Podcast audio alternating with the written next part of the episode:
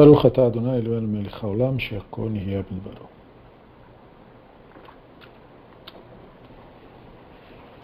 Dando início ao nosso estudo, uma boa noite a todos. Nós voltamos ao Sefer Moreh Nevuchim. E hoje nós iniciaremos mais um capítulo que lida com uma questão bastante importante no contexto geral da busca disso que nós apelidamos, que nós decidimos chamar de espiritualidade. Algumas pessoas, se não se sentem desconfortáveis, usam a palavra religião. Enfim, esse nosso interesse no que o Ramban chama de ciência divina na obra dele. Né? Porque o Ramban tinha um entendimento, como percebe quem estuda sua obra, muito peculiar do divino. Então esse capítulo ele é muito importante porque ele não é como os outros. Né? Ele começa, inclusive eu fiz questão de colocar o começo do texto, ele começa com um alerta, dizendo: saiba, dá, que há objetos cujas percepções estão na capacidade e na natureza do intelecto de perceber aquilo.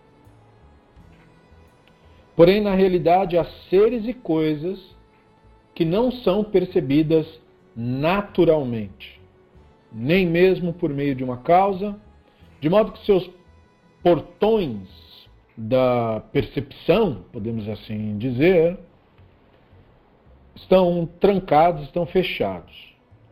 E há, na realidade, coisas que o intelecto consegue perceber um aspecto daquilo mas não consegue perceber outros aspectos que seriam importantes também.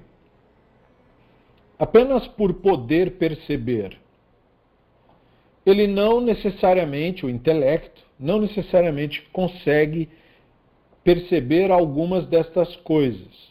Assim como existem percepções que os sentidos podem perceber, porém não de qualquer distância. Né? Uma pessoa consegue enxergar, beleza? Mas não a qualquer distância. Né? Há um limite. Assim também nas outras faculdades corporais. Por exemplo, uma pessoa possui a força para carregar dois kakerin, uma medida do mundo antigo, segundo Schwartz, uns 45 quilos. Ou seja, um, quase um saco de cimento que é bem pesado. Então uma pessoa consegue carregar dois canquerem, mas não dez, porque aí não tem como. A diferença entre os indivíduos da espécie humana nestas percepções dos sentidos e das demais faculdades corporais é um dado claro e conhecido por todas as pessoas. Né? Então, isso é o Maimonides falando assim: não estou falando nada demais. Porém, existe um limite para esta diferença e ela não se estende a qualquer distância e medida. O Rambam começa o livro desse modo, porque esse capítulo 31 é aquela pausa que o Rambam dá no caminho que ele vem fazendo conosco, nos ensinando os léxicos, não é? Nos orientando as leituras, os conceitos. E vocês que estão acompanhando desde o começo, vocês vão lembrar que nós já tivemos momento em que o Rembrandt pausa para nos lembrar de coisas. Esse é um daqueles momentos de novo. Então, esse capítulo não é um capítulo léxico, como nós costumamos sempre lembrar nas nossas aulas. Este é um capítulo léxico. Né? Ele lida com tal e tal terminologia, com tal e tal conceito. Então, este não é um capítulo léxico, ou seja, nós não estamos lidando com um específico termo das escrituras aqui. Tudo que nós vimos até aqui, eles esclarecem muito o entendimento. Porém, eles acabam tocando em questões que o Rambam considerava por demais elevadas. Então ele achou por bem parar aqui para nos lembrar dos limites do intelecto. Isto é, dos limites da mente. Porque ele não diz os limites do intelecto ativo, que é o termo que ele usa para o que hoje nós chamamos de consciência. Ele está falando da mentalidade. A mentalidade tem limites físicos, limitações empíricas, e não só uma questão assim, digamos, é, ontológica, como seria a posição dos gregos, embora a visão do Rambam se pareça muito com a dos gregos, em muitos momentos. Mas analisando a totalidade da obra, você percebe que ele não apresenta o pensamento dos gregos sobre isso do jeito dos gregos. E o único motivo de ele não fazer isso, me parece, é que ele não concordava exatamente com aquela postura dos gregos. Porque os gregos entendiam que se uma pessoa não entende num dado momento uma determinada informação, ela é ontologicamente incapaz de entender aquilo. Se uma pessoa, por exemplo, não luta, ela é ontologicamente incapaz de lutar. Não foi para isso que ela foi, é, enfim, criada pelos deuses. Ela foi criada para outra coisa. Não é? Então ela tem que encontrar o lugar dela no mundo. E quando ela encontrar, só assim ela vai ser feliz. Então, quem é escravo para os gregos nasceu assim, é ontologicamente escravo. Não é um ser humano que podia ter outras opções. Não, aquela é a sua natureza. O melhor que ele faz é se adaptar àquilo. E o Rambam não defende esta ideia ipsis literis. Ele não trata dessa exata maneira, embora, como alguém que bebeu em fontes aristotélicas, ele use linguagens que apontam, ah, às vezes, nessa mesma direção aí. Bom, antes de mais nada, quando eu comecei lendo um trechinho do livro, eu quero também colocar uma nota de rodapé, que é do Friedlander, que faz um comentário geral disso que o Rambam faz aqui, começando do 31 e indo até o 36, o Friedlander nos lembra que o modo que foram arranjados os capítulos 31 a 36 é o seguinte: o intelecto do homem é limitado. É o que ele fala aqui. Então, quer dizer, a mente humana é limitada. Uma transgressão dos limites não é só inútil, mas perigosa, que é o que vem em seguida. Os limites não são os mesmos para todos. O estudo da metafísica que é como o aristotélico chamava a investigação filosófica, ética, ou seja, tudo aquilo que transcende o estudo da física. Não é? Então, lembrando o que. que é, porque hoje em dia o termo é vulgarizado para significar o sobrenatural, né? a metafísica, o sobrenatural. Não é disso que Aristóteles estava falando ele tem um livro chamado Física, que é estudo de matemática, geometria e blá blá blá. Depois que a pessoa estudava física, então ele estudava temas que vinham depois da física. Esses temas, que envolvia política, ética, comportamento, isso tudo chamava metafísica. É o que vem depois da física. Então, só para entender, e aí é com o, a influência do cristianismo que metafísica passa a ter a acepção de uso sobrenatural. Mas não, não é isso que queria dizer, e portanto não é essa acepção do Rambam. Ele não é uma fonte cristã. Não é? Então o estudo da metafísica, acessível a alguns, é muito difícil para os homens comuns e para novatos no estudo da filosofia. mostrando que metafísica tem a ver com isso, filosofia. Não é? Investigação de sociedade, comportamento, ética, é, política, é, enfim, temas que, então, uh, se a pessoa não tiver um treino, ela não consegue entender. E, e, a física, portanto, estudar matemática, estudar raciocínio lógico, portanto, é, estudar geometria e tal, eram considerados preparatórios, né, como fazer é, treinamento, aquecer o corpo, alongar, para você entrar na questão da, da, da, filosofia. É um preparo. Por quê? Porque matemática, que hoje é, hoje é o oposto, note que interessantíssimo isso. Né? Hoje é o oposto. A matemática é considerada para os mais inteligentes, para os mais capazes, e a filosofia, ah, isso aí é para o pessoal que não entende matemática. No, só que na origem do negócio era o oposto. Matemática é o fácil. Por quê? Porque é lógico. Você não tem que adivinhar nada. Você não tem que raciocinar em cima e concluir a partir dos conceitos. Não. É uma coisa assim, ó. É preto no branco. É, soma esse com esse, tem que dar isso. Faz essa fórmula dessa maneira, tem que dar esse resultado, não pode dar outro. Então, a matemática era considerada uma coisa muito clara. Ou seja, o método de ensino da, da, da matemática nesse período não era do tipo, ó, oh, esse é o conhecimento elevado, que só os melhores. Não. Note que isso é um, é um fenômeno muito posterior na história do desenvolvimento da educação entre seres humanos. No começo, era assim, é fundamental. Isso é um ensino básico.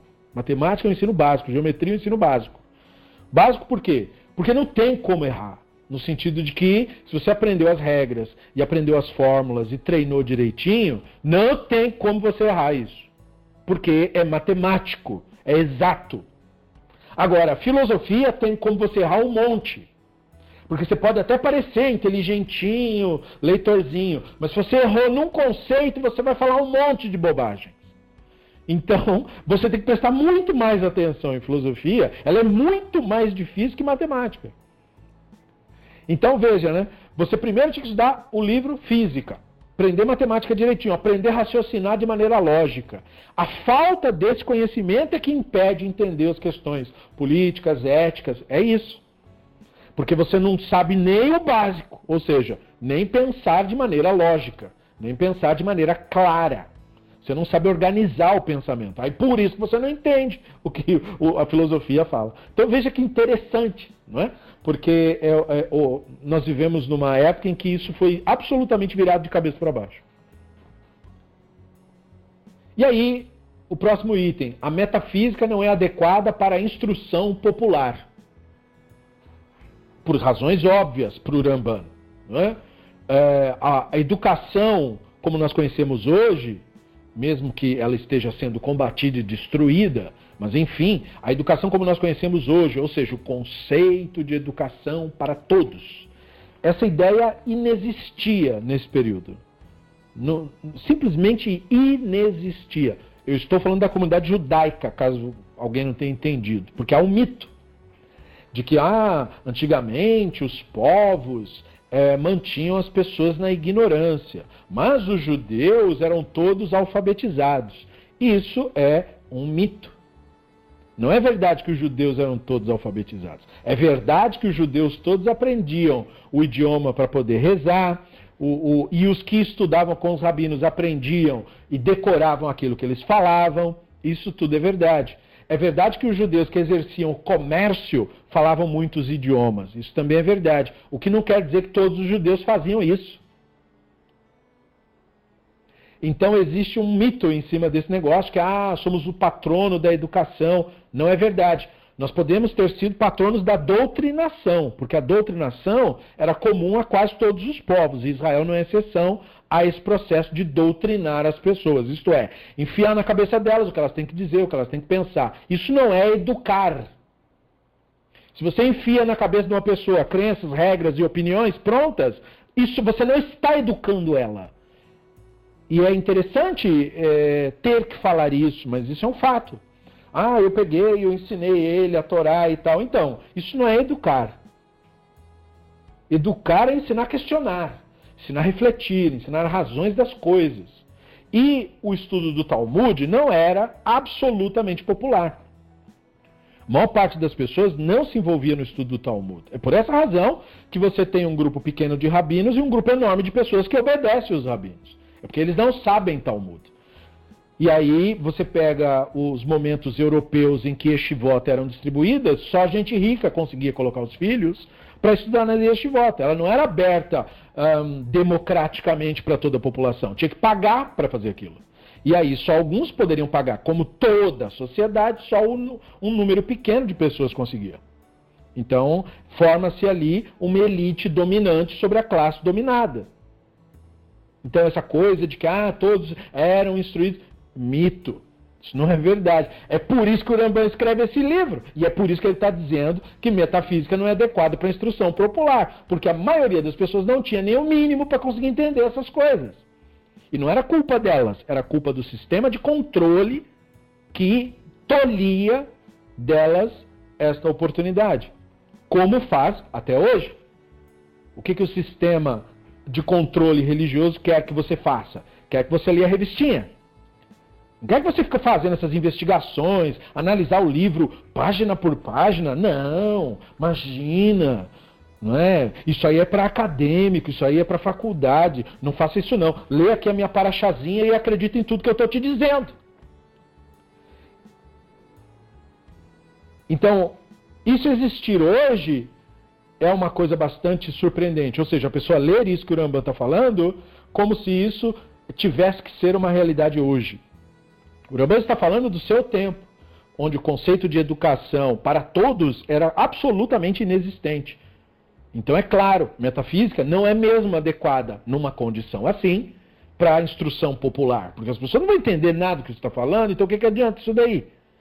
É claro que não, elas teriam que ter sido preparadas para entender isso.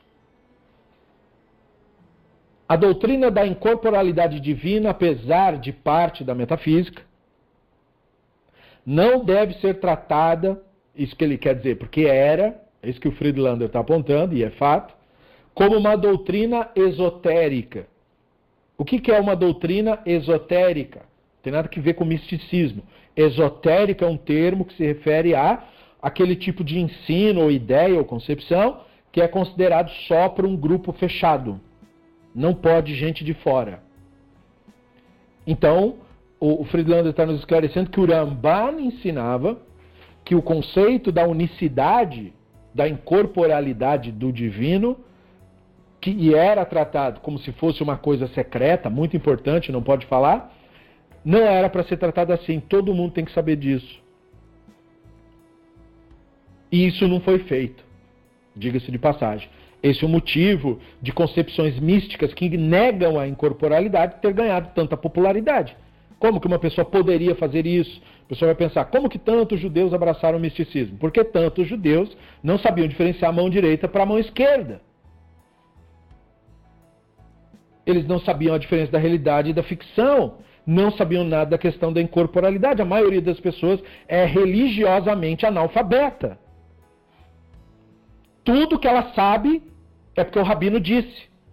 Ela não leu nada ela mesma. Qualquer pessoa é, é, que você encontra e você pergunta o conceito, ah, o fulano, o rabino tal, disse isso, o rabino tal, o rabino é, dos mainstreams atuais. Não, você mesmo olhou no livro e leu o que ele falou. Não.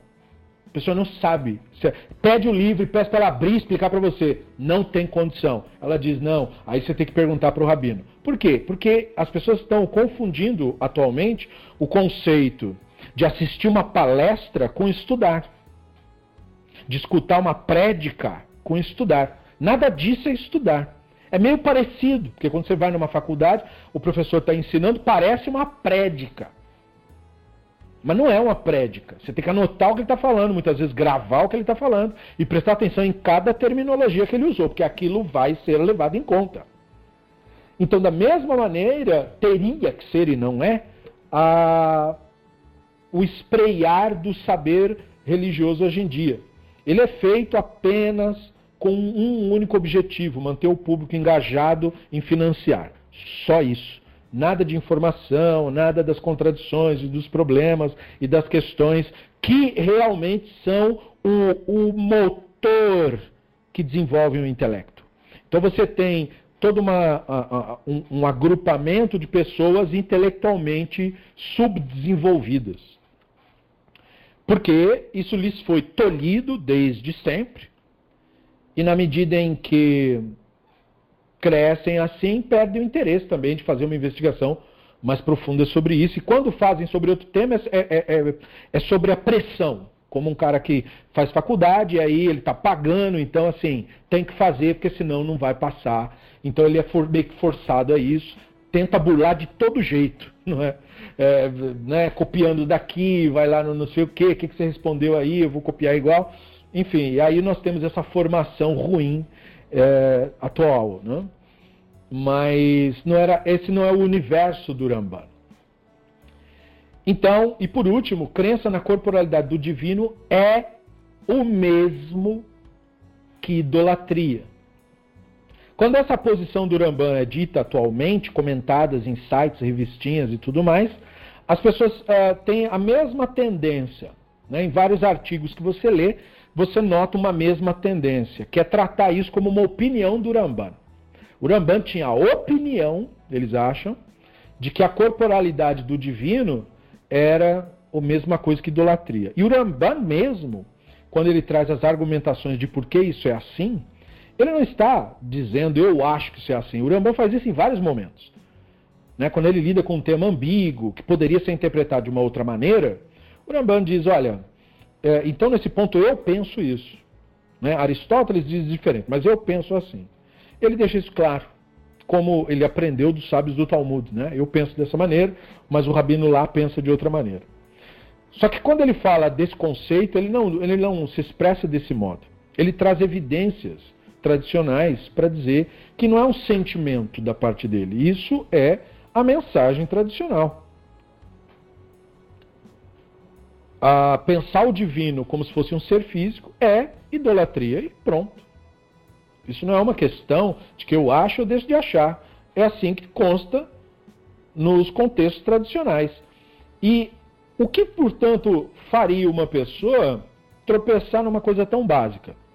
Não ter passado pelo processo de aprender a ler os textos, tanto da Bíblia hebraica quanto da, dos rabinos, das tradições.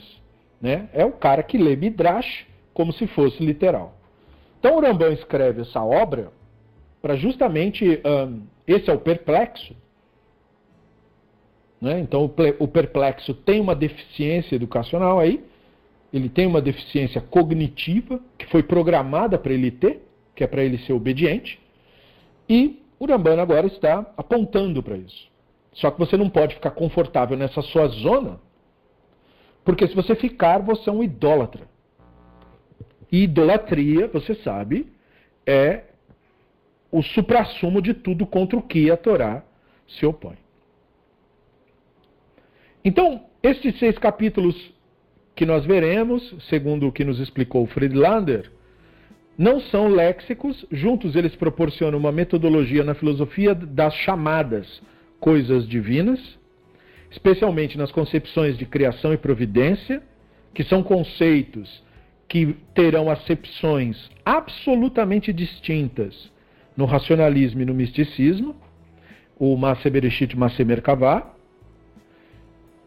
O desejo por esse conhecimento é a conexão entre este capítulo e o capítulo anterior, e foi o tema de várias citações lá para quem prestou atenção. No capítulo anterior, o Rambano usa a linguagem forte, como vimos, de fome, sede, para sua menção de desejo, que é o eros grego, né? que não é um desejo comum. Né? Os gregos usavam essa expressão, o eros, para falar daquele desejo ardente, como o desejo carnal, né? ardente, que incomoda, que não deixa dormir. O desejo que ele fala pela espiritualidade em nós é um desejo assim. É um desejo que não deixa a pessoa em paz. E é por isso que ele usa esse conceito da filosofia. Portanto, deturpando a filosofia grega, que não usava esse tipo de desejo para ilustrar a busca do conhecimento. Mas o Rambano usa, porque os nossos textos usam esse desejo. E a evidência, e isso é um livro inteiro, chamado Shir Hashirim. Esse livro inteiro fala desse amor, é, que ele é uma representação, né, a noiva Israel com o divino ali, que é, é essa é a representação do Shir Hashirim. É o Eros, é o desejo ardente pelo divino, pela espiritualidade. Então, essa é uma citação que traz a precaução do Michelet, falado e lembrado antes, de que não era bom comer muito mel, que nós não elaboramos muito lá. Aquela passagem é associada ao Min, que é o Aher, o rabino Elisha Ben Abuyak, saiu da, da nossa religião por ter interpretado magicamente um trecho da Torá, que dentre os quatro sábios, ou seja, não era um ignorante, alguém que ah, ele saiu porque né, ele era uma má pessoa. Os rabinos não tinham falta de ética, eles não caluniavam né, os seus adversários.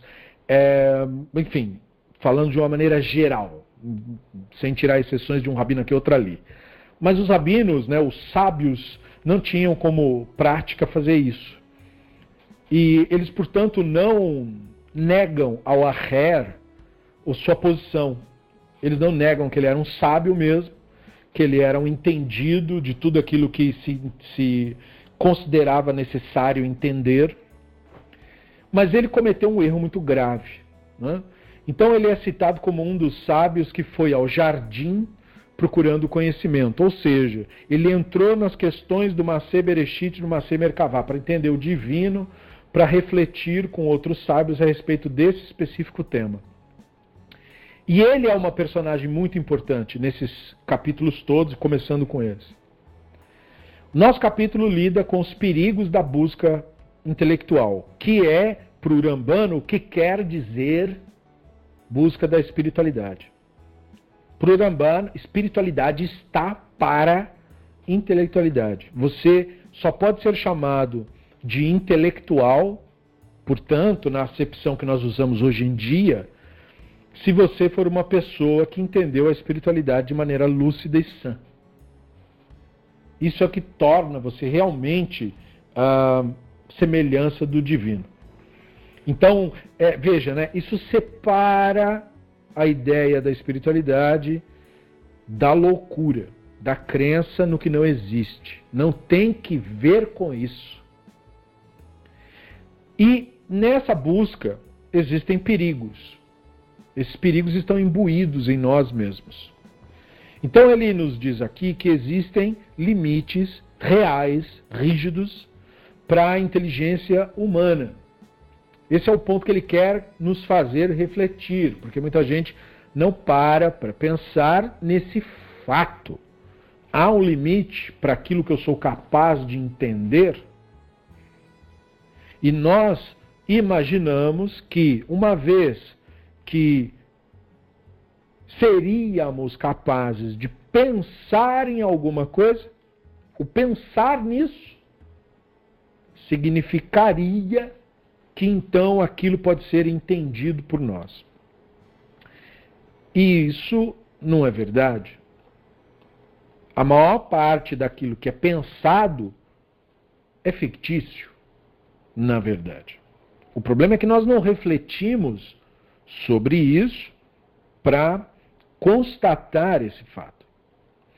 E esse é um problema. O outro problema é o uso que a mistificação faz desse fato para defender o delírio, a mágica, a crença no que não existe, dizendo: ah, o intelecto não é capaz de entender tudo.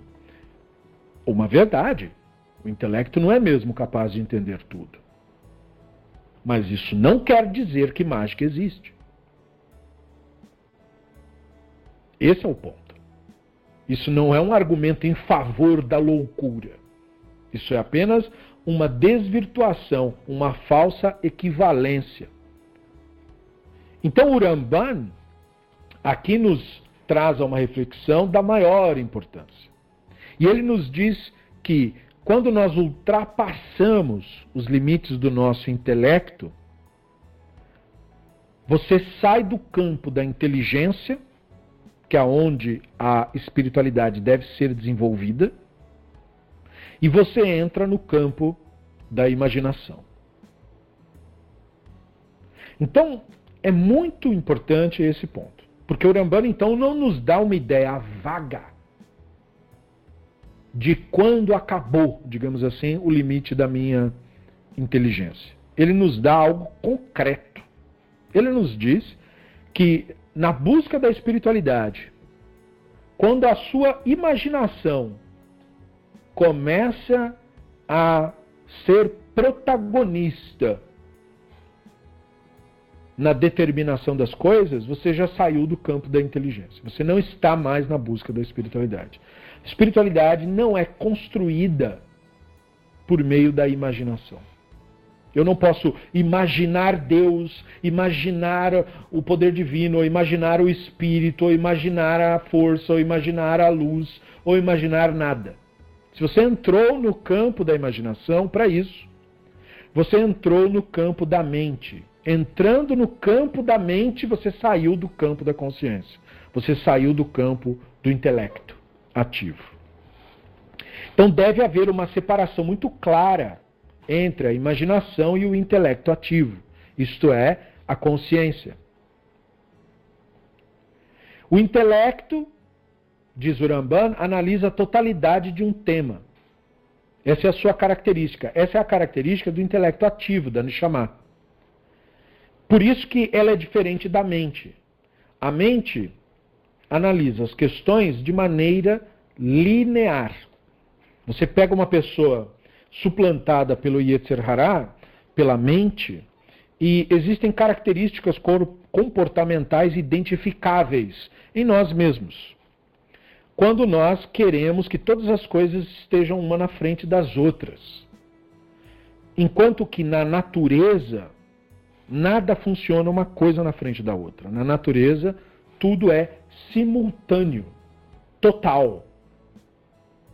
A mente se incomoda com isso. Porque ela não sabe lidar com isso. É por essa razão que uma floresta caótica, do ponto de vista da mente, mas natural do ponto de vista da Neshama. Agora, um jardim é organizado do ponto de vista da mente e completamente artificial do ponto de vista da Neshama. Então, um parque modelado, quadrado, organizado, a mente se sente confortável nisso. Por quê? Porque há um padrão mental seguido.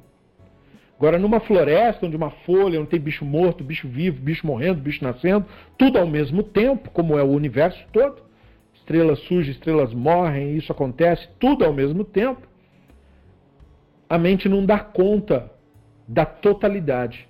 E a divindade, como se manifesta na realidade, está na realidade, Portanto, não é acessível à mente, ela não consegue lidar com isso, com o divino. Então, a mente faz o quê? Ela inventa uma coisa que não existe. Ela usa a sua capacidade de criar histórias, a imaginação, para inventar, com base nas suas próprias, nas suas próprias percepções equivocadas, os conceitos. Então, ela inventa o divino. Por isso que a pessoa, na maior parte das vezes, nunca teve nenhum contato com esse conceito do divino. Porque tudo que ela conhece que se relaciona a Deus, é ela mesma que imagina isso. Não tem nada que ver com nada. É a imaginação da pessoa. E isso é tão verdade que quando ela lê ou escuta o conceito do divino que ela tem, ou que ela imagina que seja o seu, sendo, por exemplo, refutado, mostrado que é uma loucura, que é um equívoco, ela entra em estado de defesa. O que ela está defendendo? A própria ideia. Esta é a evidência de que Deus, para essa pessoa, é só a sua imaginação.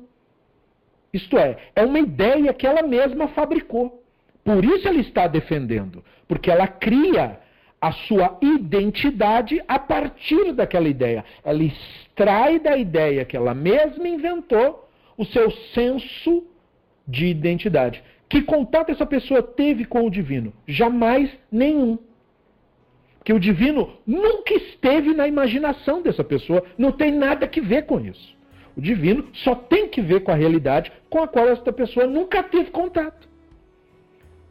Porque ela lida com o mundo real a partir da imaginação. Então a imaginação é o oposto do intelecto ativo, é seu contrário, é, seu, é sua característica antagônica. E é nesse processo que o Rambam quer nos fazer perceber quando lidamos com isso que ele chama de ciência divina por esse motivo. Ciência no sentido, como eu digo, etimológico. Hoje em dia temos que explicar que a ciência hoje tem novas acepções ao método de pesquisa da realidade da humanidade. Mas a palavra ciência quer dizer saber, conhecimento de fato. É isso que o Rambam quer dizer com o termo. Ciência divina, conhecimento do divino. Conhecimento do divino não é crença em Deus. Crença em Deus é fruto da imaginação e, portanto, produto do ego humano. Então não é disso que o Rambam está falando e não é isso que ele diz ser a nossa herança e a nossa tradição. Nossa tradição não é sobre crença em Deus. Nossa herança é sobre conhecimento do divino, ciência do divino. Eu preciso ter ciência disso, eu preciso ter consciência disso. É um dado da realidade e não uma ideia que eu devo nutrir, defender e pregar e dizer para os outros que é assim ou que é assado. Esse é o ponto. Então, por isso que o Rambana estressa que o intelecto procura pelo que for verdade, isto é, pelo que é real.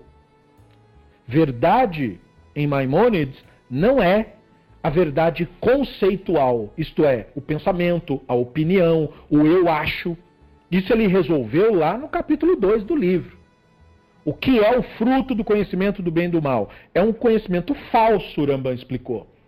São as coisas geralmente aceitas como são. O que são as coisas geralmente aceitas como são? A opinião. Você tem uma opinião. Que cor a pessoa deve vestir? Ah, eu acho que tem que vestir cinza.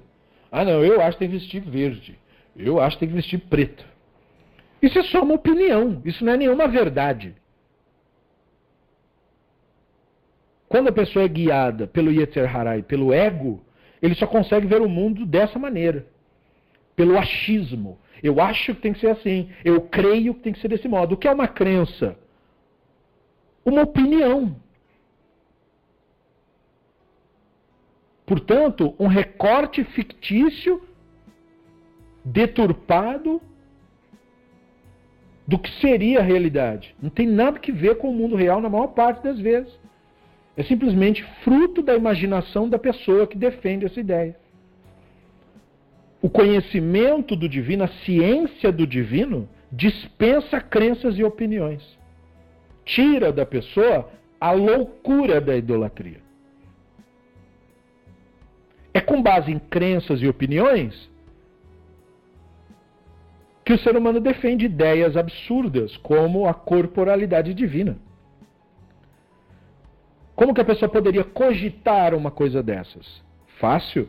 Se ela imaginar isso, ela consegue. Porque isso é imaginável. Só que o imaginável não tem que ver com o mundo real. Então é importante perceber esse processo quando se trata do que o Rambam chama de ciência divina. Porque veja, o que ele faz aqui não é uma condenação da imaginação per se, isto é, do uso da imaginação para criar ficções, para fazer negócio, para conversar, para inventar histórias, para divertir, para pesquisar coisas na natureza, tentar imaginar o que pode acontecer, tentar planejar, tentar. Não se trata disso. Se trata de que quando eu estou lidando com a espiritualidade, que é, portanto, o tema mais importante para nós, a imaginação não serve. Aqui ela não tem serventia. Aqui eu preciso do intelecto. Aqui eu preciso dos fatos. E a inversão disso é o que causa a propagação da idolatria. Foi por inverter isso que Israel cometeu idolatria no mundo antigo. E até hoje. Por achar que Deus tem a ver com o campo da crença, isto é, da opinião. Se Deus tem a ver com o campo da opinião, então todo idólatra está justificado. Porque a opinião dos judeus não vale nada, nem mais e nem menos, que a opinião do hindu, ou do cristão, ou do, de quem quer que seja das religiões que existem no mundo. Todas essas crenças e, portanto, todas essas opiniões têm o mesmo valor. Todas elas são fictícias. O que o Rambam quer nos trazer à consciência é que o divino não faz parte disso. Não tem que ver com isso. Não tem que ver com crenças de quem quer que seja. Assim como nada que é real depende da crença de quem quer que seja. E isso é bastante lógico. Por isso que ele disse, para a pessoa não entender isso, ele não estudou física. Não estudando física, não pode estudar metafísica. Não pode estudar o que vem depois da física. Porque isso é uma coisa lógica. Como que o cara me diz, mas eu não entendi? Então tem que voltar, querido, fazer conta. Tem que fazer conta, tem que aprender raciocínio lógico. Falharam com você na educação básica. Falhando na educação básica, você não vai entender essas coisas são mais complicadas. Então, para o Ramban, na melhor das hipóteses, dentro desse universo da, da nossa busca da ciência do divino, a imaginação é necessária para representação de verdades incorpóreas. Como que nós vemos a representação de verdades incorpóreas uh, como fruto da imaginação no texto dos profetas? Aquilo ali é uma representação das verdades incorpóreas. Nada que um profeta diz é para ser entendido literalmente. Nem o bom dia dele é para ser entendido literalmente. Nada que um profeta diz. Nada que foi registrado. Porque tudo que foi registrado, que parte dos livros dos profetas, toda a seção profetas da Escritura. E note aí, né? Toda a seção profetas. Então você tem no, na seção profetas o Sefer Melachim, que é popularizado, o livro dos reis. Ah, é o livro da história de Israel. Não tem nada de história ali que é um texto profético. Isto é, ele é uma representação dos conceitos. Não é um retrato histórico de nada. Os hebreus antigos não eram historiadores e não estavam fazendo história. Não tem nada que ver com isso. Tudo aquilo é linguagem profética. Tudo aquilo é para apontar para conceitos e ideias que eles queriam passar. E aquilo, portanto, é fruto da imaginação. É uma leitura imaginativa. É por essa razão que no livro você tem um retrato, falando ainda de Melachim, já que toquei nesse assunto. É, é, no livro você tem um retrato do reino de Davi Shlomo como um grande reino.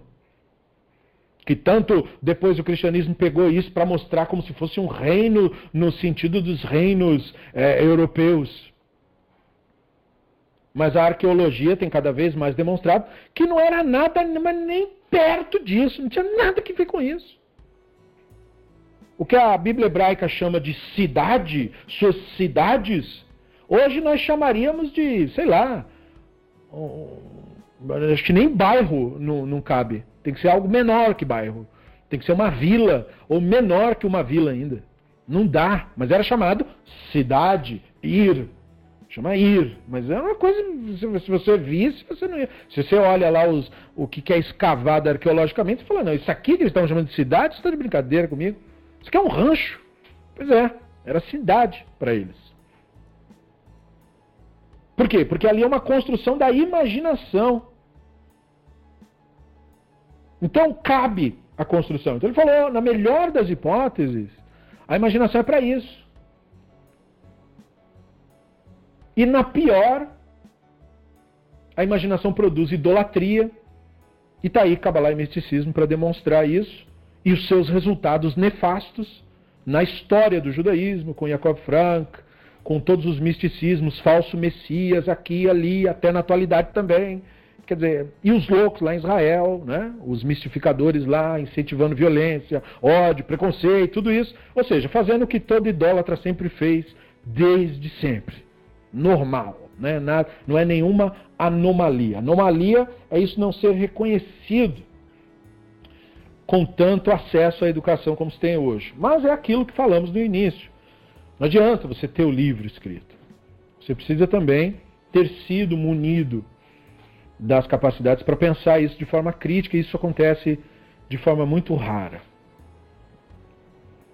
Isso é impopular. Então, o Rambam continua. Acontece exatamente assim com as percepções inteligíveis humanas. Os indivíduos da espécie humana, eles diferem a respeito né, desses conceitos. Havendo grande diferença entre uns e outros. Isso também é claro e evidente para seres humanos de conhecimento, a tal ponto que uma pessoa compreende um determinado assunto por si mesmo, em seu estudo, e outra pessoa jamais poderá compreender esse mesmo assunto, ainda que o expliquem a ela de toda forma e com todos os exemplos. Que que eu, aqui que eu falei que o Rambam fica parecendo muito os gregos, embora ele não esteja é, reproduzindo exatamente a mesma ideia, aqui fica muito parecido, né? porque ele diz que tem gente que não entende, não adianta. Mas é claro, o Rambam é séculos e séculos e séculos antes do advento da didática, antes do advento da, do próprio conceito é, de cumênio, né, da pedagogia. Então ele não tinha exatamente uma ciência, ele não, ele não desenvolveu uma ciência da educação para saber educar. Porque tem como sim você investigar as causas pelas quais uma determinada pessoa não entende um determinado conceito e você ir até ela onde ela está, não é? no que está faltando a ela e preencher as lacunas e fazê-la subir os degraus até que ela entenda. Isso é possível. Mas isso que o Urambam falou, não obstante, pode ser aplicado. Porque, não obstante a todos nós, neste meu exemplo hipotético, né, todos aqui do nosso grupo de estudos, sermos saudáveis, não é, pessoas inteligentes, pessoas que gostam de estudar, como a presença de cada um aqui comprova por A mais B. Não, é? não obstante a isso, existem temas que realmente nós não desenvolvemos e mesmo assim gostamos deles. Exemplo da minha parte. Eu sempre amei música. Sempre, sempre, desde muito novo, me encantei. É claro que eu sou de um ramo impopular da música, é, dos meus gostos pessoais, mas eu sempre gostei muito é, dos instrumentistas, os admiro, gosto de assisti-los e tal. Nunca fui capaz de entender isso. Não foi por falta de tentar. Eu tentei, eu li o livro, eu li as explicações, não entendia patavinas, lia de novo, não entendia. Por mais que eu tentasse, não entendia. Procurei, tentei achar pessoas que me, olha, você não tem como me explicar como que você entende a partitura, como que você entende esse conceito. A pessoa tentava me explicar, eu não entendia e não entendo até hoje.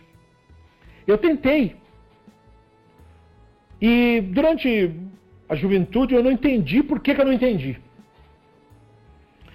E eu, eu, eu, repeti o mito grego, porque isso que eu falei da Grécia Antiga é, na verdade, repetido até hoje, né? especialmente por sistemas autoritários de governo e de religião. Então eu achei, bom, é que eu sou burro mesmo, eu não entendo, né? eu sou incapaz de entender isso. Porém, continuando a acompanhar músicos, carreiras e esses profissionais que me encantam e tal, Uh, vendo eles conversarem, eu me deparei com vezes em que eles estão explicando os seus, seus próprios processos de aprendizado. E eu descobri algo com o tempo. Eu descobri que a, a minha obsessão, né, posso assim chamar de tanto uh, me devotar a isso, a minha obsessão com esses temas, com temas da tradição judaica, textos, Bíblia hebraica, tradição, Mishnah e, e textos rabínicos e tal, essa minha obsessão com isso, que me faz ficar ocupado com isso muito tempo, ela não é equivalente ao período em que eu tinha o suposto desejo por música. Eu não fui dedicado a isso como eu sou dedicado a isso que eu faço aqui. E o cara lá é exatamente o inverso. Ele era absolutamente obcecado por isso. Dia e noite, noite e dia. E aí eu comecei a pesquisar outros talentos que eu também admiro. Ilustradores, eu gosto muito de desenhar, então eu tenho né, um certo saber nisso. E, e, e, fui ver os grandes mestres que eu admiro e tal, e aí eles explicando um pouco de suas vidas, percebi neles a mesma coisa, absoluta obsessão por isso. Eu posso até gostar disso. Alguém pode olhar e falar, ah, você desenha bem e tal, que bonitinho. Mas eu sei muito bem que é, por saber justamente de algumas questões técnicas, não muitas, que está muito aquém dos grandes profissionais e dos grandes. E o motivo é que, apesar de eu gostar muito disso, eu não sou obcecado por isso. Eu não sou obcecado por música. Eu gosto muito de música. Eu não sou obcecado por ilustração e desenho, embora eu goste muito disso. E aí eu comecei a notar que eu não sou obcecado por um monte de outras coisas. Eu gosto muito delas. Por algumas eu tenho um, um, uma paixão, eu quero ler todos os livros publicados sobre isso, eu quero saber mais sobre as coisas, eu careço de entender, mas mesmo assim eu vou atrás para me informar. Eu tenho um apreço pela coisa, mas eu não sou obcecado por aquilo. Eu não tenho por aquilo uma dedicação absoluta, como eu tenho por isso, por textos da Torá e dessas coisas. É, por isso eu tenho uma obsessão com isso. Mas com as outras coisas eu não tenho.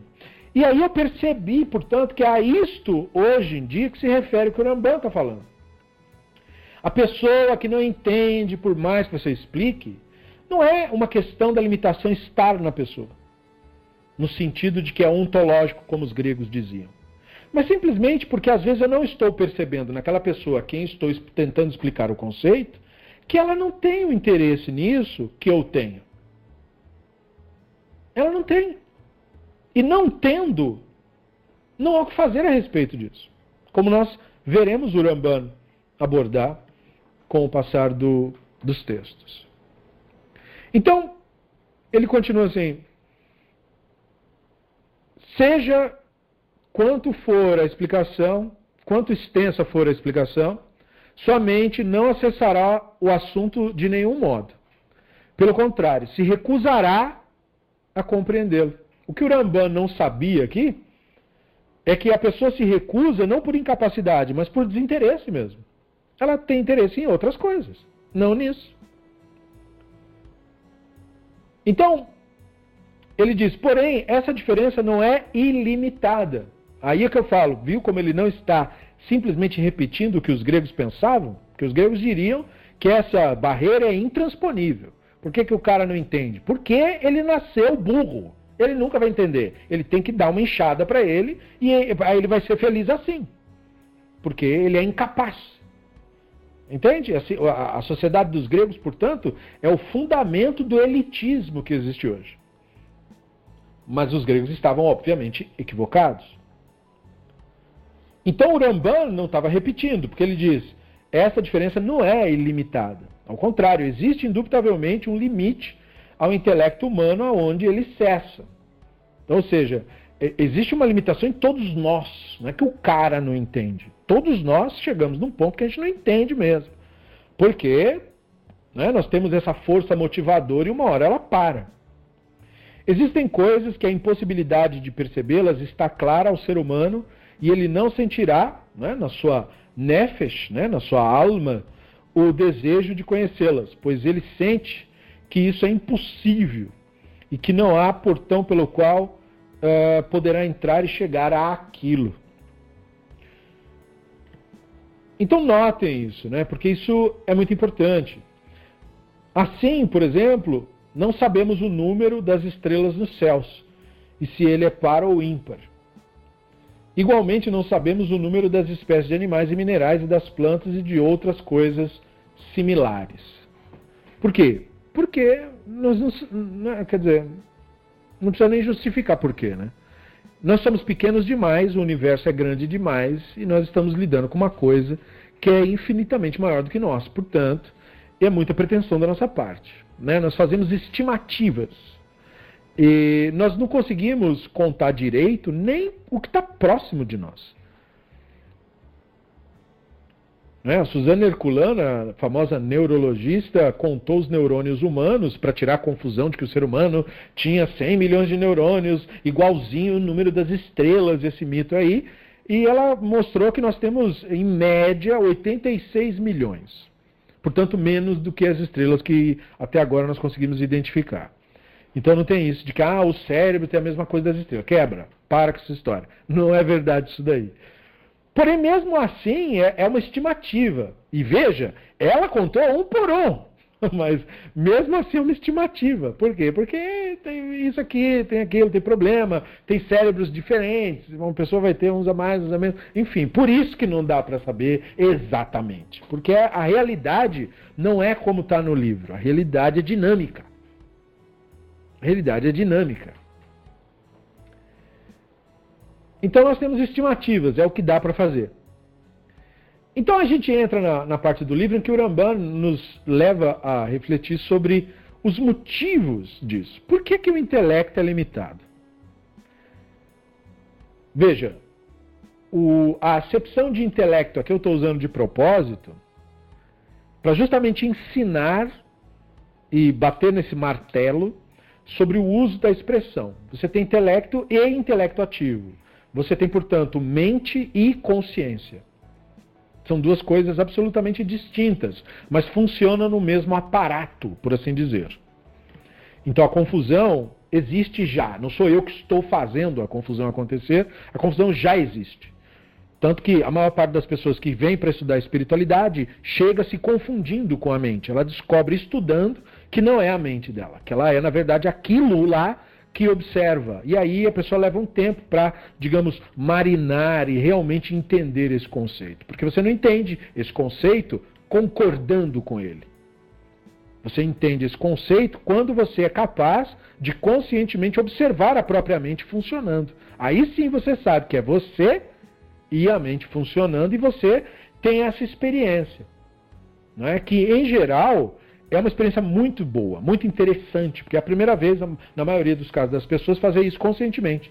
Perceber, assim como você botar a mão no peito e perceber seu coração batendo. A gente costuma fazer isso quando é criança, a gente descobre isso quando criança. E é uma experiência legal. Olha, eu tenho um coração e meu coração está batendo. Que legal, olha, dá para sentir ele batendo. Né? Da mesma forma, é uma sensação parecida com essa quando você é capaz de observar a própria mente funcionando, ou seja, você fica em silêncio e você e o cérebro começa a pensar sozinho, que é isso que ele faz mesmo. E você está aqui observando o fenômeno acontecer. E você é capaz disso.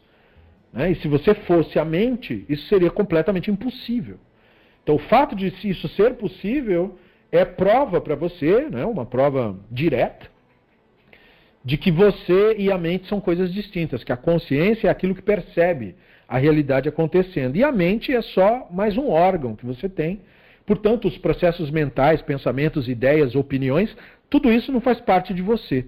Você é quem observa esses fenômenos acontecer. É a sua não participação nesta observação que gera toda a loucura. Ou seja, a inconsciência. Quando a mente está funcionando sozinha, a despeito da sua atenção, da sua consciência, ela faz as bobagens que ela faz, que ela sempre fez.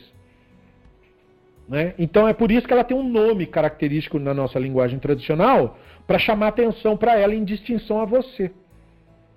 Né? Embora os rabinos digam que o Yetzer Hará e o Malach Hamavet e o Malach Satá é tudo a mesma coisa e tudo isso está em nós e nós fomos criados com isso, não obstante a isso, eles chamam por um nome para criar esse distanciamento, para permitir que a consciência veja o fenômeno ocorrer.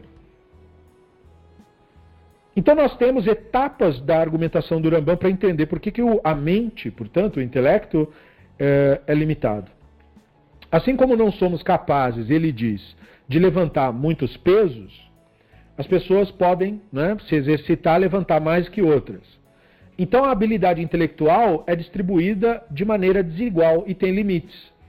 Então qual é a, a limitação da capacidade intelectual? O acesso por exemplo, a isso que nós fazemos.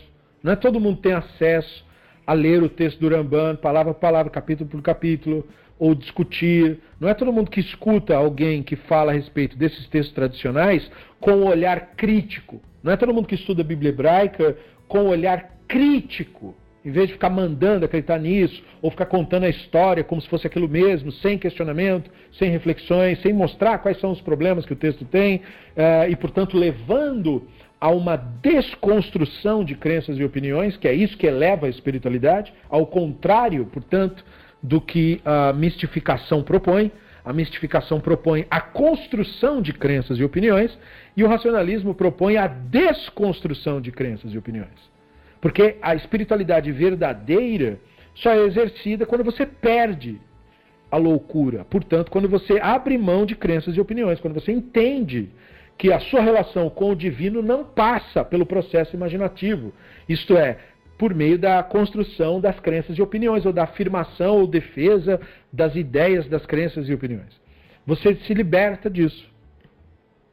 Então, alguns dos alunos aprendem prontamente ou seja, via Neshama, constatam, enquanto nenhuma quantidade de ensino pode levar outros a aprender. Por que não? Porque enquanto houver identificação, o aprendizado é impossível. O aprendizado não acontece quando você concorda com o professor. Quando você está numa aula e o professor diz uma coisa para você e você faz aham e você anota e o professor diz que vai cair na prova e você vai lá na prova e põe exatamente o que o professor falou para você. Aí a pessoa sai dessa experiência com a ilusão de que ah, eu aprendi. Você não aprendeu. Se você só repete o que o seu professor disse, você não aprendeu o que ele disse. O que o professor ensina na área de história ou em qualquer área ele repercute conceitos, ele afeta a visão de mundo que nós temos. Então, saber responder algo que foi dito, copiando num lugar e colocando numa prova, não quer dizer aprendizado. Isso é, é o que forma um analfabeto funcional. Isto é, ele é um analfabeto, ele não absorveu os conceitos, mas ele é funcional, ele sabe responder se perguntar para ele aquilo que eu mandei ele responder. Então ele funciona. Ele é um bom serviçal, ele serve para fazer o que eu mando, ele serve aqui na nossa empresa para obedecer o que a gente disse para ele fazer. É assim, olha, um robô maravilhoso. Né? Aí dele, quando vier o robô de fato que consegue fazer o que ele faz. Que aí a gente chuta ele fora e fica com o robô mesmo, que é mais barato. Porque não come, não bebe, não cobra salário. Né? E as pessoas não estão se dando conta disso. Elas estão pensando que educação, educar-se em algo, é, aí eu vou lá ouvir o professor, aí eu vou fazer aham para tudo que o professor está falando. E aí eu vou sair de lá educado. Educação não é nada disso. Educação é um processo através do qual, através do conhecimento, você obtém um novo olhar sobre o mundo. Esse processo não acontece quando você concorda. Eu não estou dizendo que quando o professor diz algo correto, você tem a obrigação de discordar dele. Se você não tem nenhum fundamento para isso. Isso é nonsense. O que eu estou dizendo é que o aprendizado não acontece naquele momento em que você concordou com ele. Não é ali que aconteceu. Aconteceu depois. Quando você refletiu sobre aquilo, quando você internalizou sobre aquilo, quando você pegou aquele olhar e aplicou para a vida. E começou a pensar as questões. Porque isso vai gerar perguntas em você. Vai falar, bom, mas então, segundo esse olhar, então nós temos um problema, porque olhando por esse prisma, a sociedade fica diferente. Exatamente aí que ocorre o aprendizado. Porque agora você sofreu um impacto com a informação. E geralmente esse impacto, dependendo da pessoa, não acontece exatamente na hora da aula. Para alguns, sim. Algumas mentes são rápidas. Então eles absorvem informação e já sofrem um impacto com isso. O olhar de mundo muda. Mas para a maioria não muda. Vai acontecer só depois. E existe aquele que resiste. Isto é, aquele que recebe a nova informação e percebe por um instante que seja o poder transformativo, como aquilo altera suas crenças e opiniões, e em defesa das crenças e opiniões rejeita. Mas quando chegar na prova, vai, vai responder o que mandou falar. Porque, ah, mandou falar isso. Mas internamente não houve nenhum tipo de educação porque há uma resistência da parte do Yetzer Hará, porque a nova informação nega alguma crença ególatra que a pessoa já defende. Então ela rejeita, mesmo falando que concorda.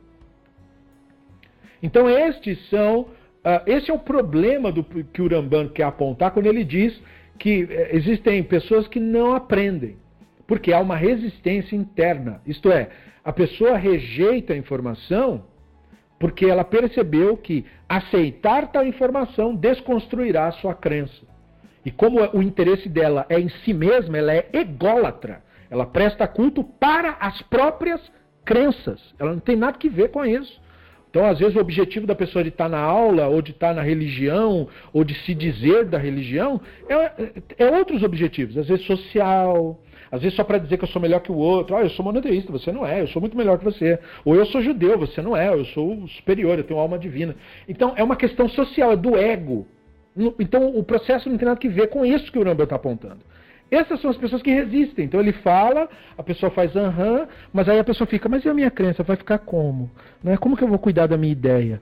Então fica, é, a preocupação dela é com o próprio umbigo. A estas pessoas se aplica o verso que foi dito sobre a serpente: sobre o seu ventre andará. Né? Vai rastejar sobre a própria barriga o tempo todo. Porque não, enquanto não houver a desidentificação com Yetzer Hará, é rasteja na própria barriga, não consegue avançar, não consegue olhar para cima. Então, o Rambam diz que o sinal que indica esses assuntos é que não temos o desejo de aprendê-los. E o Ibn Shmuel ainda comenta: o lugar onde a percepção intelectual para, o desejo por ela também para. Por que, que o desejo para? Porque quando há identificação com Yetzer Hará, o Yetzer Hará, portanto, se percebe ameaçado pela nova informação que está chegando.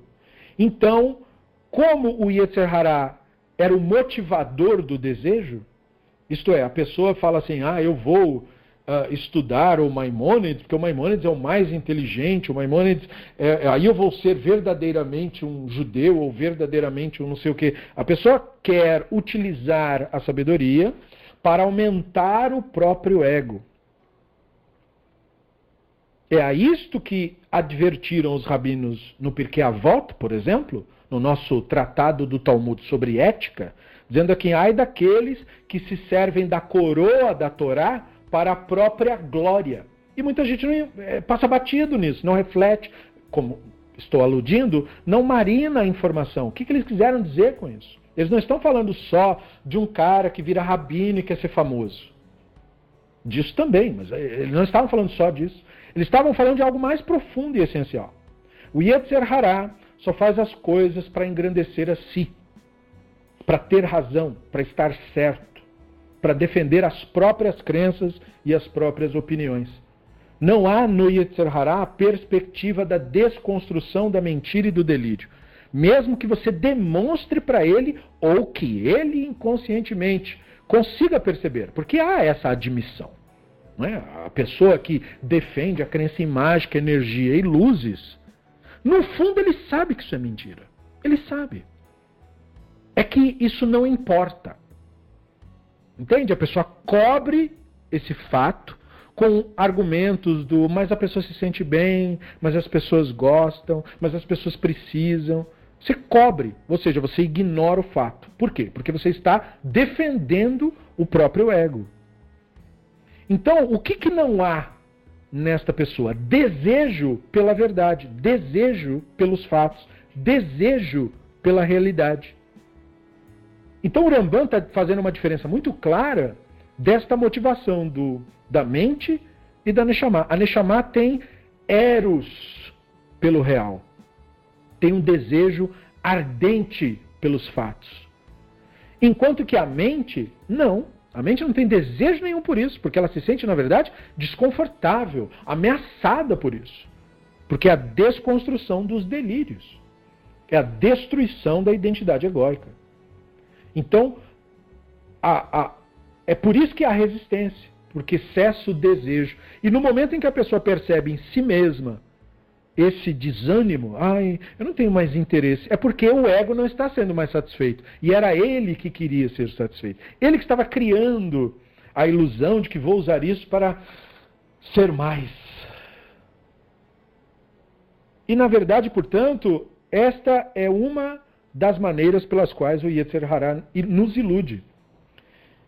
Ele nos convence de que a espiritualidade é para que nós sejamos melhores. Eu quero ser melhor. E sempre você tem que ser melhor do que alguma coisa que é pior. Então há sempre a comparação. E há sempre, portanto, a, a, a ideia de diminuição.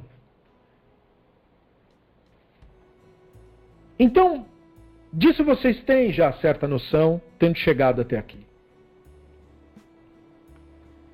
O inverso não declarado nessa proposição seria que o tal desejo existir, né, o intelecto não pode ser barrado. Ou seja, quando a pessoa está absolutamente consciente e, portanto, não cede aos apelos do Yetzer Hará, sua tendência natural é uma é um olhar sobre a realidade a partir desse eros pelo real. Note como isso é parecido, isso que o Rambano está dizendo, é parecido com o que Nietzsche diria séculos depois, talvez alguns de vocês até pensou no Nietzsche, sobre o amor fati, o amor pelas coisas reais. E o Rambana está apontando na mesma direção. O desejo pela espiritualidade é o desejo pelo real, é o desejo pela quebra das ilusões, é o desejo pelo amadurecimento. Porque esse é o desejo da Neshama. Ou seja, a Neshama tem amor pelo Hashem, pelo divino, ânsia pelo divino.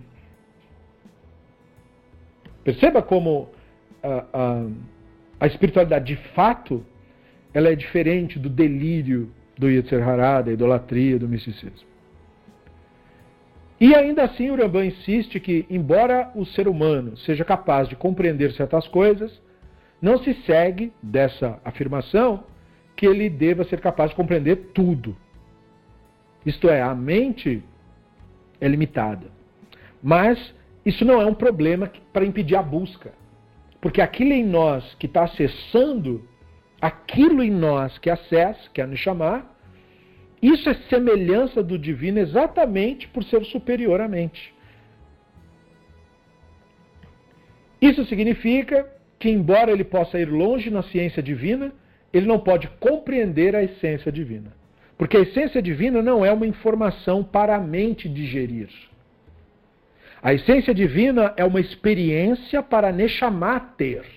E só Neshama pode ter essa experiência. Não é uma informação, um dogma para você aceitar ou concordar. Não, é realmente algo didático para você ser. Então, nesse ponto, vocês sabem como que a mente funciona. Nós podemos usar como analogia para isso o nosso estado acordado e o estado de sono. Né? O, o contraste é o estado de sono e o estado de vigília, como costumamos dizer, é, o estar acordado.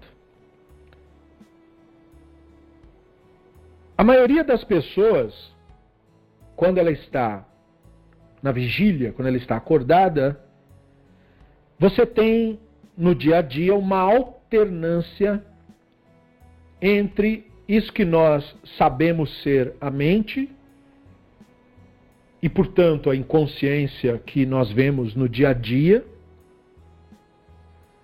Mas você também tem uma outra forma dessa inconsciência que é mais profunda. Isso é expresso de maneiras muito distintas nos nossos textos tradicionais, mas com o mesmo jargão do Yetzer Hará.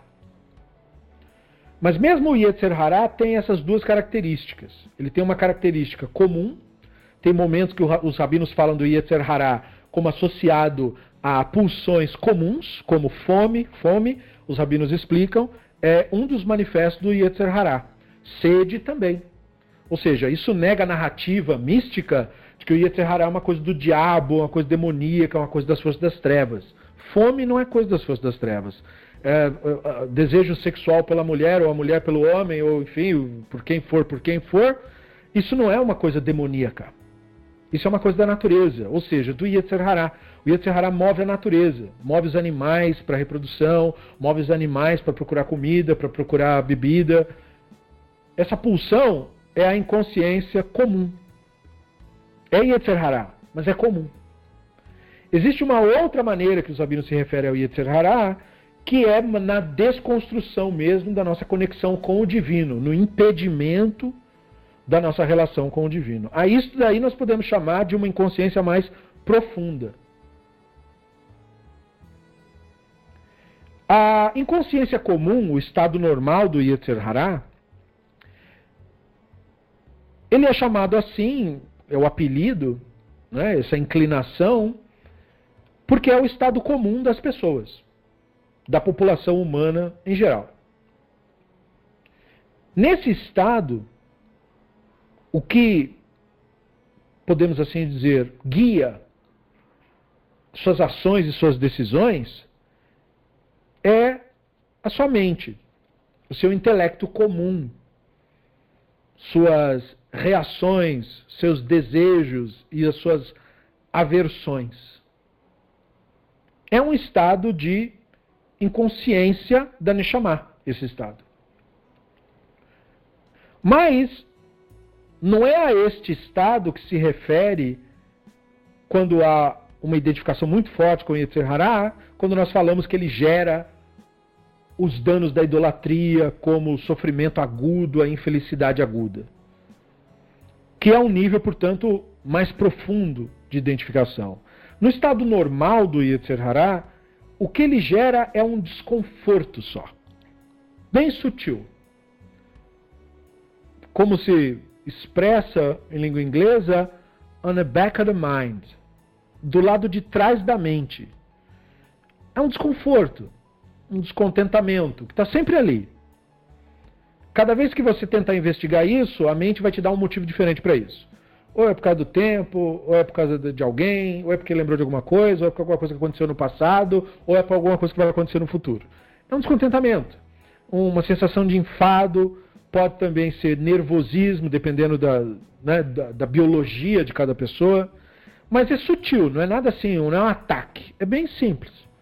É como se fosse, para quem é da minha geração e viu televisores preto e branco virar para o branco e tal, ou teve em casa isso, você sabe que a maioria da, das imagens era estática. Quando tinha canais que a gente mudava, e tinha uma estática, um shhh. Então, é, a mente no seu estado, aspas, normal, do, o Yetzer Hará normal, não porque é positivo isso, é só porque é comum. Não é? Por isso que ele tem essa, essa expressão de normal. Ele é como uma estática. É uma angústia, é uma infelicidade estática. Fica ali de fundo. O dia todo. E por causa disso, disso ser uma condição comum a muitas pessoas, as pessoas não param para prestar atenção nisso. Ou seja, elas entendem isso como o normal. Né? Eu sou assim, todo mundo é assim. Às vezes até quando adolescente tem aquele melhor amigo, melhor amiga e conversa com a pessoa e diz: você sente às vezes uma angústia, uma coisa assim. Aí a pessoa diz: eu também, eu também sinto isso. Então falar, então todo mundo é assim, né? E aí a pessoa concorda, é, todo mundo é assim. E escuta às vezes outras pessoas conversando e, e, e, todo mundo é assim. A Glaucia complementa que também se manifesta na rabugência. Né? Verdade, também. Né? Aí é já está elevando um pouquinho o nível, mas sim, né? aquela reclamando isso, reclamando, é aquela coisa de ah, não sei o quê. As coisas sempre são assim mesmo. Né? Você fica com aquela coisa, aquele. É, é, havia um personagem do, do Hanna-Barbera que era o chamado Muttley, ele era um cachorro de um vilão, e ele estava sempre fazendo isso. Ele era o retrato disso, né? De alguém assim, né? Que fica o tempo todo. Ele está sempre reclamando. Então, a mente, no seu estado normal, ela é assim. Ela está sempre, é como um zumbido, que fica sempre. aquela coisa assim, fica sempre no fundo. E o que acontece? Inconscientemente, você procura aliviar isso inconscientemente, porque você não percebe isso, como eu estou dizendo. Sem que alguém aponte para você, como eu estou fazendo agora, de, dessa característica da mente, do Yetzer Hará, você, você considera isso normal, parte da vida. Né? Não está acontecendo nada, é assim, todo mundo é assim.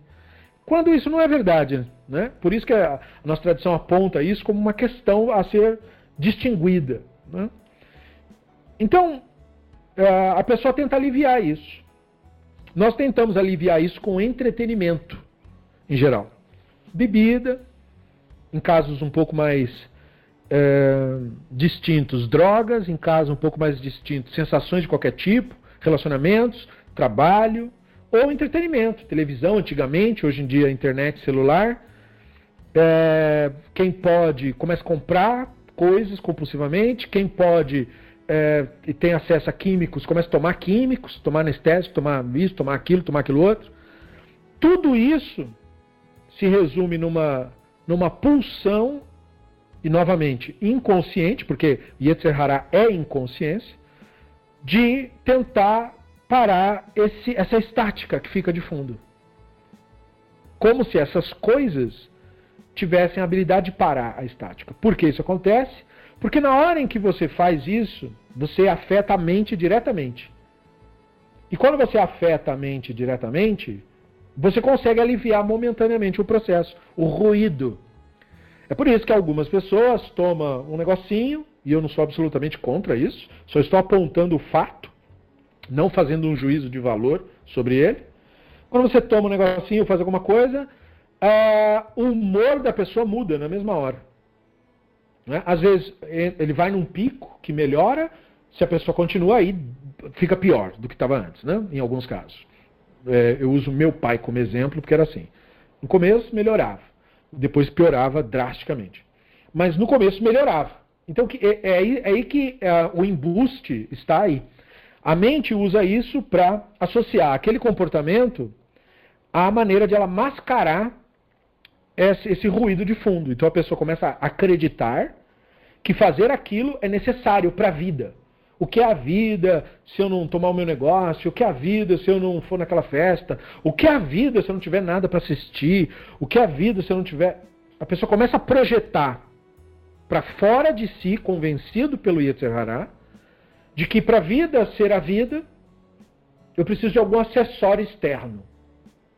Se qualquer movimentação social acontecer impedindo isso, por exemplo, uma crise financeira como estamos, impede a pessoa que gosta de comprar muito de comprar.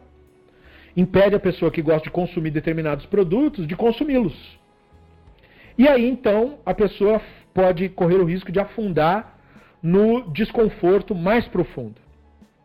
Mesmo que isso não aconteça, esse processo de desconforto raso a longo prazo leva inevitavelmente para o outro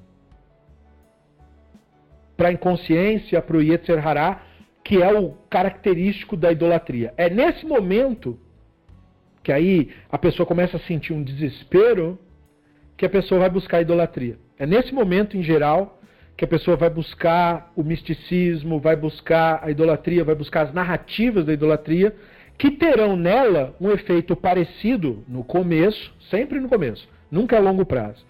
Mas no começo vai ter nela o mesmo efeito que a bebida ou a droga ou o que foi teve no começo também. Aquela a, a sensação de alívio. Então ela fala: ah, agora eu encontrei. Agora sim. Porque é a mesma coisa que ela falou antes. E aí ela vai afundando nessa inconsciência, porque agora o grau de inconsciência está ainda pior do que anteriormente. Está mais profundo. Então, a menos consciência observando ações, decisões, e, portanto, agora, nesse grau, há menos abertura para aprendizado, menos ainda do que antes. Por isso que uma das características principais da idolatria é afundar a pessoa na loucura e na ignorância. É deixar a pessoa retrógrada, é deixar a pessoa desinteressada pelo saber, pelo conhecimento. Por isso a repulsa pela ciência, por isso a repulsa por sentar e ter que ler o livro. Ai, que cansativo. Porque a pessoa está uh, acostumada com outro tipo de coisa. Ela está acostumada a ir a associar a ideia de espiritualidade a como se fosse um show. O objetivo é aliviar o ego. O objetivo é cantar musiquinha, fazer uma dancinha, ou escutar um discurso inflamado, que tem o mesmo efeito, não é? como um coach né, um Anthony Robbins, que fala, você vai, e você vai conseguir. E aí a pessoa chora e se emociona e, e sente, porque é o ego, é o Yetzer Hará profundo já, no nível já que é próprio da idolatria, e por isso que ela está idolatrando a pessoa, perceba por que, que uma coisa acontece. Porque é, esses coaches como o Anthony Robbins, ele é idolatrado. Se você vê como a pessoa trata ele, a pessoa chega a se treme toda. Ele não é um ser humano como qualquer outro ser humano. Não, ele é o nosso salvador. Então, essa idolatração acontece com religiosos, né? A pessoa está na frente do religioso, não é um ser humano como ela. Ela pensa que aquilo é uma figura sobrenatural. Ui, olha o chapéu dele, ele tem uma roupa especial. Então a pessoa não consegue entender, olhar com racionalidade para aquele outro ser humano e ver aquele ser humano como reflexo dela mesma, que é o que a Neshama faria. Não, ela olha com a mente o grandioso, o glorioso, ela idolatra. Ela idolatra os rabinos, ela idolatra Moshe, ela idolatra a Torá, ela idolatra as ideias do judaísmo, enfim, ela se torna idólatra. E não se deu conta disso, porque não sabe o que é idolatria. Para justificar então isso, ela começa a dizer que idolatria é religião dos outros. Então, uma pessoa assim se incomoda muito, por exemplo, com os apontamentos que eu faço da nossa religião. Incomoda muito. Entende? Porque ele não respeita os rabinos, ele não respeita na religião, ele não respeita. Ele, porque a pessoa sente-se atacada porque há uma identificação com aquela imagem falsa que ela presta culto. Ela está defendendo o ídolo que ela chama de Jeová, Hashem, é, Eterno, ou qualquer outro nominho que a pessoa queira inventar para isso. E a pessoa não percebeu que. Ah, esse sofrimento e felicidade mais aguda é mais perceptível quando as coisas vão mal, justamente nesse, em fases como essa em que nós estamos, de pandemia, de crise, de tudo isso. É aí que isso se torna bem visível, porque quando o ego é ameaçado ou quando existe um desafio já maior, você tem uma perda não é, é, real ou imaginária da sua situação de vida, ou seja, da maneira como você acha que a vida deveria ser, que é a chamada situação de vida. Né? E nós, é, não, não, consegui, não conseguindo olhar objetivamente para a situação de vida, nós transformamos ela no que a mente chama de problema. Problemas, meus problemas. Entende? Problema é uma criação fictícia do cérebro humano. Não existe nenhum tipo de problema que existem são situações de vida. Situações de vida são neutras, não são nem boas e nem ruins, são fatos com os quais a pessoa tem que lidar. Mas o ego, Yetzer Hará, a idolatria, cria a ideia do problema, do mal, pra, contra o qual ele tem que lutar. As forças do mal estão vencendo, preciso fazer alguma coisa. Por isso, não comer o fruto do conhecimento do bem e do mal, ou seja, da problematização. Então é isso que gera o conflito a inconsciência, nesse caso, o Yetzer Hará, essa inconsciência profunda. E ela é uma versão ampliada da inconsciência comum. Ou seja, a, a, a, o desconforto de fundo. E isso todos nós temos que lembrar. Porque muitas vezes nós estamos eh, ainda convivendo com o desconforto de fundo, e esse mesmo Yetzer Hará em nós, que ainda não é completamente inconsciente, nos permite ainda aprender alguma coisa, ele está flertando com o outro, não é? com aquele que é profundo e usando ele para construir para si uma identidade. Nessa inconsciência comum, nesse Yetzer Hará corriqueiro, existe essa resistência, e é por isso que eu estou tocando nesse assunto, para apontar para isso que o Ramba está falando, há uma resistência e uma negação dos fatos. É isso que cria o desconforto da maioria, que a maioria das pessoas considera normal. Então a pessoa não consegue lidar com quem lhe diga a verdade. Se você diz para a pessoa que o conceito que ela tem do divino é falso mesmo, porque não existe uma maneira bonitinha ou sensível de falar isso. Né? Tem que falar a verdade, porque a pessoa precisa ter o contato com a verdade, com os fatos. Quando eu digo verdade, eu não estou falando de opiniões, porque o fato de não haver mágica ou que o sobrenatural é mentira não é uma opinião de ninguém. É um fato do planeta Terra. É só isso, ele é só um fato. Não é nada com o que se faça um juízo. Ninguém tem culpa desse fato ser assim. Ele é assim e pronto. Então, a pessoa, o desconforto que a pessoa sente ao descobrir isso, ao descobrir que o misticismo é mentira, que ela está sendo enganada, que ela está sendo extorquida, gera esse sistema para ela defender essa imagem egóica que ela estava mantendo outrora. Quando essa resistência se intensifica através de uma condição social, de um desafio ou de ameaça ao ego, quando você revela um fato, isso faz aflorar uma negatividade intensa na pessoa. E essa manifestação, como a mente tem um controle das substâncias químicas que geram as sensações que nós interpretamos como emoções, é por isso que a pessoa sente raiva, sente medo, sente uma agressividade, sente depressão, sente-se deprimido. Todas essas sensações são frutos da mente, não tem nada a ver com a verdade do que você é de fato. E nós temos esse problema. Nós temos a mania, porque é uma mania, um mau costume, de interpretar sensações emocionais que nós temos como nossa verdade. A pessoa não diz que há tristeza nela. Essa seria uma declaração factível. Há uma tristeza em mim. Qual será a origem? Não, a pessoa diz, eu estou triste. Ou seja, ela, ela confunde a sensação que foi gerada pelo cérebro como ela mesma. Ela acha que é ela mesma aquilo. Então, é a mesma coisa que a pessoa faz com doença. Ela não diz, há uma doença no meu corpo, há um distúrbio aqui ou ali. Não, não. Ela diz, eu sou assim, né? eu sou isso. Ela se define por meio da doença. Então, nisso, o, o Yetzer Hará criou daquela experiência uma identidade falsa para a pessoa. E esse é o grau de inconsciência que impede o aprendizado, que impede o conhecimento de ser obtido na sua plenitude. Essa inconsciência profunda, então, ela quer dizer que o sofrimento, ou seja, essa criação identitária do Yetzer Hará com as experiências em volta, passa a ser a identidade da pessoa. Houve uma identificação. Então, olha que legal. Os, os sentimentos que você tem, eles não são desprezíveis, obviamente. Eles são a maneira pela qual você vai medir o seu estado de consciência. Eles não são definições do que você é ou de quem você é. Não se trata disso, claro que não. Mas eles são importantes. Porque prestando atenção neles, você consegue medir o seu grau de consciência. Quando esse sofrimento surge, então você percebeu que a mente está usando o seu cérebro e a capacidade dele de controlar os químicos, os químicos do corpo para gerar isso. E está esperando de você uma identificação. Então isso é tão profundo porque compreender isso é compreender todas as atitudes do ser humano.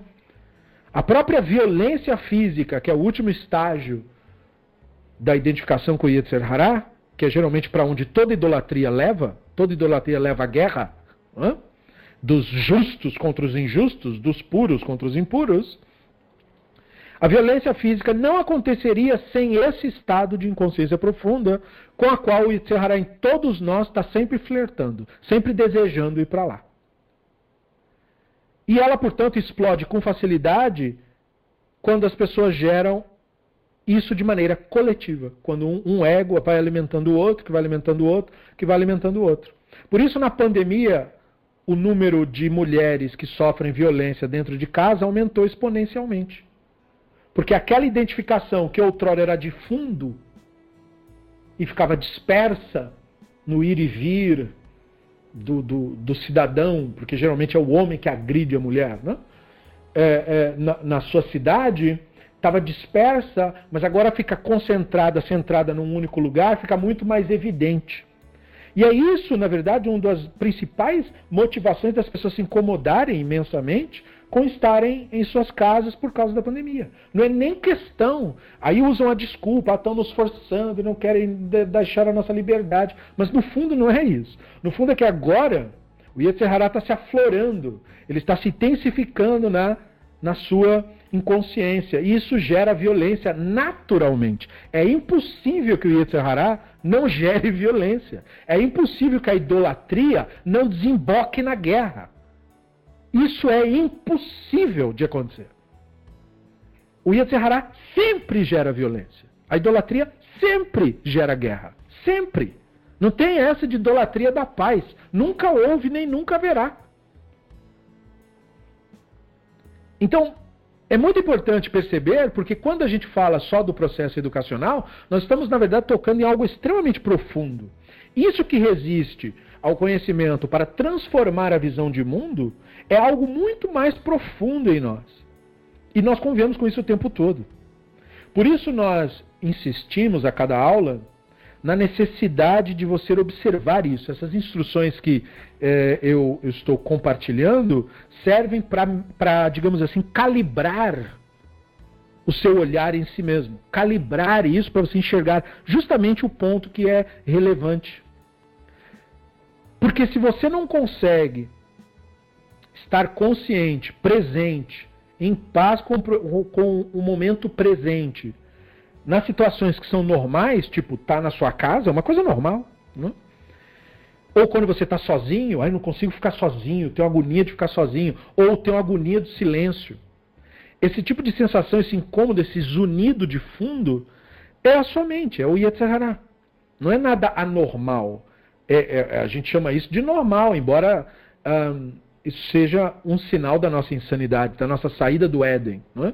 Mas é normal, entre aspas. Então, essa é essa estática mental que cria essa reação, que é uma forma de medo, porque o, o, o Yetzer Hará tem como principal característico medo. Ele usa a religião porque ele tem medo da morte. Ele usa a teoria da prosperidade porque ele tem medo da pobreza. É, entendeu? É tudo medo, medo. Medo do outro, medo de, de perder a sua identidade, medo do outro ser melhor que ele, medo do outro ter mais que ele a sociedade é competitiva, é colocada nesse mote de competição para que as pessoas se ataquem mutuamente enquanto são escravizadas pelos poderes escravizantes. O objetivo é esse mesmo. E funciona, porque o Yetzer Hará, a mente humana, vem sendo estudada pelos poderes dominantes há muitos séculos já. A religião se tornou expert disso e compartilhava esse saber com a política. E a liberdade, portanto, está em você ser capaz de se tornar consciente desse processo. Esse ensino, portanto, é um ensino que procura mostrar para você por que, que a mente é limitada. Veja que esse é o ponto aqui. Por que ela é limitada? Porque ela é identificação com narrativas. Ela é fictícia nela mesma. Ela não poderia ser outra coisa a não ser limitada.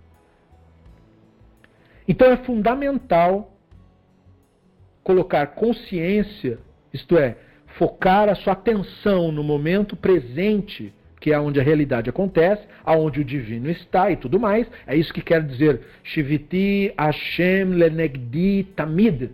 Coloco Hashem perante mim sempre. Onde está o Hashem? No momento presente. Eu tenho que sair da memória e sair da projeção. Focar a minha atenção na realidade em que eu estou agora, o máximo que eu puder durante o dia todo. Porque colocar mais consciência na vida, durante as situações comuns, é o que permite aumentar o poder da Neshama, por assim dizer. Poder no sentido é, é, essencial da palavra. A capacidade de permanecer consciente vem da prática, vem da aquisição de novos hábitos. O Yetzer Hará é um mau hábito, sobretudo nenhuma inconsciência, ou seja, essa ação de estática do Yetzer Hará, pode suportar a presença do Hashem, isto é, da Neshama, isto é, da consciência.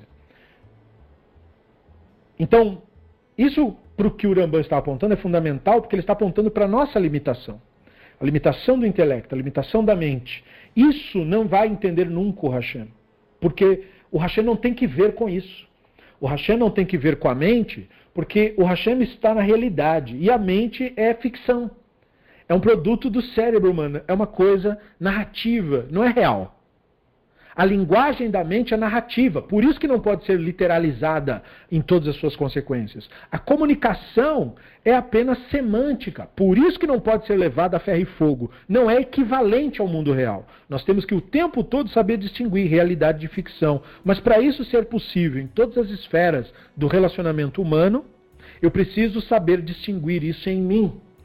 Eu preciso saber distinguir a realidade da ficção em mim mesmo. Daí a importância de permanecer consciente, de ativar o intelecto, de estar na presença do Hashem. Estar na presença do Hashem não é acreditar no dogma chamado Hashem, nem afirmar a ideia chamada Hashem.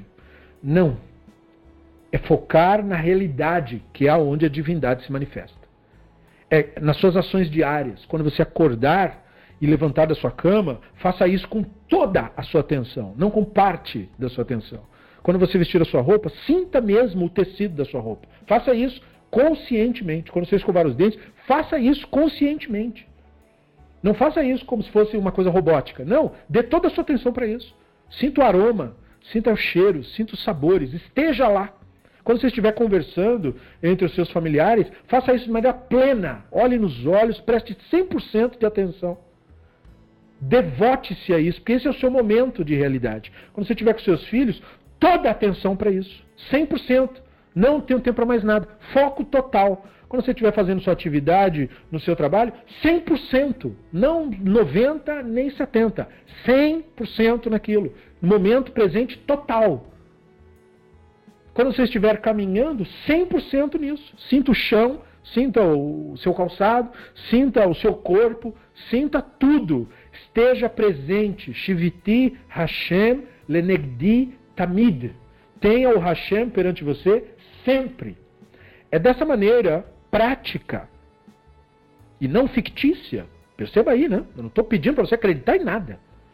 Eu estou dizendo que para estar na presença do divino é fazer isso. Faça e depois me diga se não é isso mesmo. É assim que você elimina essa estática de fundo, esse desconforto de fundo, que são ações do próprio Yetzer Hará. Na sua maneira normal, que é essa maneira suave, de incômodo, é como aquela dorzinha, mas que fica o dia inteiro. E é claro, para evitar que isso agrave para a maneira mais profunda, que é a que leva para a idolatria. E todos nós, nós, comigo incluso, todos nós somos sujeitos a isso. Nós temos que estar o tempo todo observando a mente. Porque o Yetzer Hará é comum a todos nós. Não, tá, não tem nada de os bons e os maus, os justos e os injustos. Existem pessoas conscientes e pessoas inconscientes. Só. Não tem bons e maus. Tem conscientes. E uma pessoa inconsciente é como um animal inconsciente. Ué, um urso não pode pegar um ser humano e dilacerar o ser humano? Pode. Mas ele é inconsciente. Você vai dizer que ele é um urso mau? Não, ele é inconsciente. Ele não tem uma consciência do que ele está fazendo. Da mesma forma, os seres humanos insanos e violentos no mundo todo. A idolatria é perigosa enquanto ideia perigosa. Por isso. Porque ela leva um ser humano a esta inconsciência do animal que destrói tudo pela frente. E como o ser humano tem um aparato cerebral, ele é um animal mil vezes mais perigoso que um urso, que um leão, que uma chita, ou que qualquer outro bicho que você possa imaginar. Então a, a, a idolatria enquanto ideia, é uma ideia extremamente nociva. E é por isso que a Torá combate. Não é uma luta da verdade ideológica contra uma ideologia mentirosa. Não. É a luta dos fatos contra a ficção. E para eu poder acessar uma mente cuja linguagem é só narrativa, a Torá veio a nós por meio de narrativas. Genial. Porque assim nos alcança na nossa loucura para nos tirar dela, não para nos manter nela.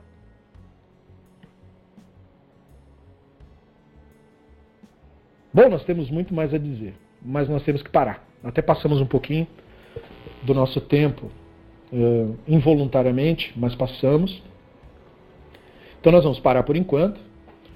E eu quero agradecer aos que nos prestigiaram. Muito obrigado pela presença, pela participação. Nós ficaremos por aqui para dar continuidade a uma segunda parte desse mesmo estudo que desdobra em cima dessas questões da limitação da mente em nós e de como então acessar o conhecimento do divino diretamente pela Neshama, que é o nosso objetivo.